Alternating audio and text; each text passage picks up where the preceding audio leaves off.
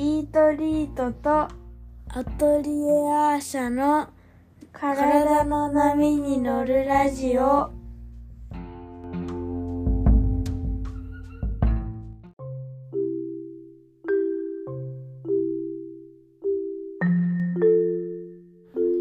い、こんにちは。イートリートの小林静香です。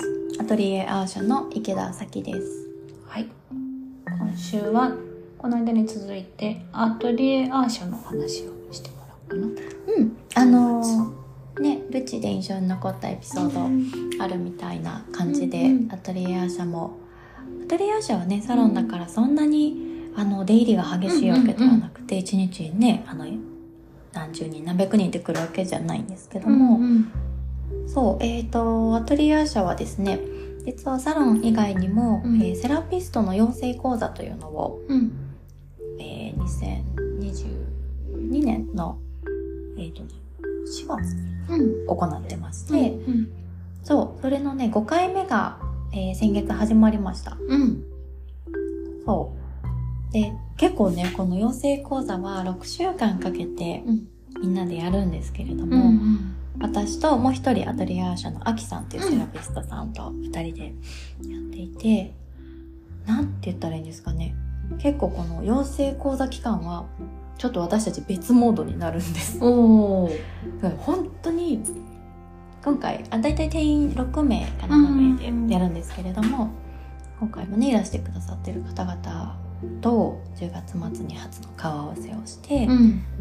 で講座まあセラピストを養成する講座なんですがね、知識をただこう流し込むとか、主義を覚え込ませるとか、まあ、そういうこととはちょっと趣向が違ううん。養成講座になってます。うん。でどういうことかというと、まあうん多分ね知識っていうのはどこででも学べるし、うん。主義はねテクニック的なことを教えてくれるところっていうのはすでにたくさん世の中にはあるだけど結構知識もたくさん持ってても主義をたくさん知ってても、うんなんかこう最後セラピストになる時にもう一個必要なものがあるから、うん。そこそこにちょっとフォーカスして一緒にセラピストになるまでの時間をうん。学んでいこうっていううん講座なんです。だからちょっと、まあ、テクニックとかの一歩さらにどっちだろう上かな下かななんか土台になる方のうん前提として前提としてのうん。人との向き合い方とかうんあり方みたいうんなあとは自分自身をどの風に成長させていくかっていうお結構土台になるところをね集中しているのでうん。私とアキさんがその期間はうん。ずーっと考えてるの生徒さんのこと。なんかあの人とあの人とあの人とあの人とあの人なんかね一週間一週間どんな風に過ごしたかなとか、あの時ああいうことをもしかして言いたかったのかもしれないけど、うんうんうんあの時どうだったのかうんうん。なとか、それはあきさんとさきさんで話し合いながら進めていくんですか？話し合いながら進めて、うん基本は進めてますし、うんパートとしてはねあきさんが、えー主義マッサージテーブルの上でやること、で私がその他の理論だったりカウンセリングのところを担当しているので、んですがなんかね嬉しいんです。この講座が始まると、なんかこうちょっと押し なんか押しつけがましいというかあの 暑苦しい。ちょっと暑苦しいと思うんですけど、なんかちょっと大家族になったみたいな気あ分であ生徒さんたちと一緒に。そう。へえなんかいつも心は一緒みたいな気持ちで過ごす。結構ね特別な6週間うんなんです、うんうん。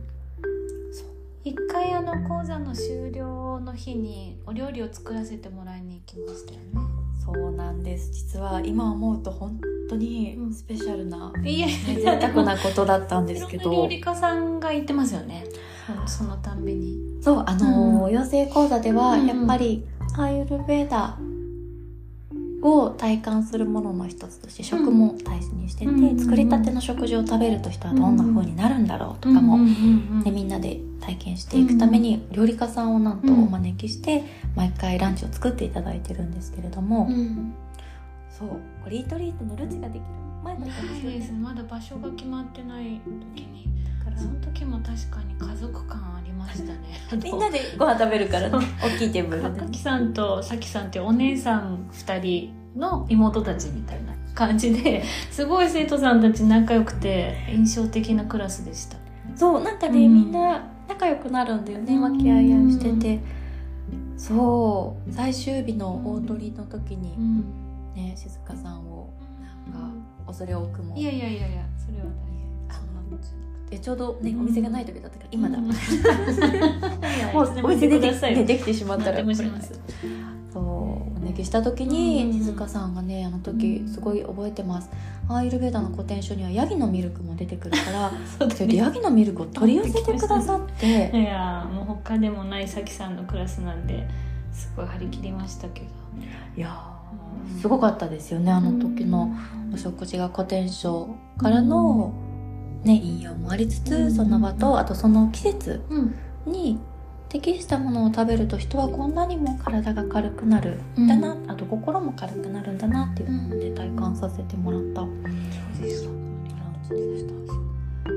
というわけでアトリエアーシャは結構あのこっそり養成講座内でのランチにも力を入れていて、ねえ。なんか時々インスタ開くとあこのこの料理家さんもこの間のカフェクミンのりくちゃん？りくちゃんも行ってたし遠藤千恵さんとかもね行っててすごい楽しそうですよね。その食事だけ私食べに行きたいくらいですけど。そう私もあきさんもね、うん。ランチタイムあんまりが楽し他みでにないんじゃないんですか？他のそうセラピスト養成講座って今ねいろんな先生方がちょこちょこやってますけど。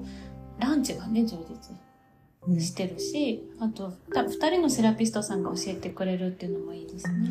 そうですね、うんそうですね。なんか結局セラピストって別にあの警察官みたいに、こうなるべき像があるわけではなくてそうだよやっぱりね。自分の持ってるものを最大化していくことが、うんね、メインだと思うので、まあ、いろんなタイプのセラピストがいるんだなっていうのもうん目の当たりにしてもらうとあい。いなって思って2人でやってます。月に入ろうと思ったらいつのタイミングになとね次が、えー2024年、うん来年の4月からの4月あうん募集が始まりましたちょうど。じゃあちょっとチェックしといてもらって。うんあ、今募集してるのか。募集ね、うん、スタートしました。じゃあこのラジオ聞いたら興味がある方はアーシャのインスタチェック、そうですね、アトリエアーシャのインスタグラムか、えっ、と池田咲のインスタグラムか、もしよかったらはい。見てみてください。はい。じゃあ今日はこの辺で。うんうん、ありがとうございます。ありがとうございます。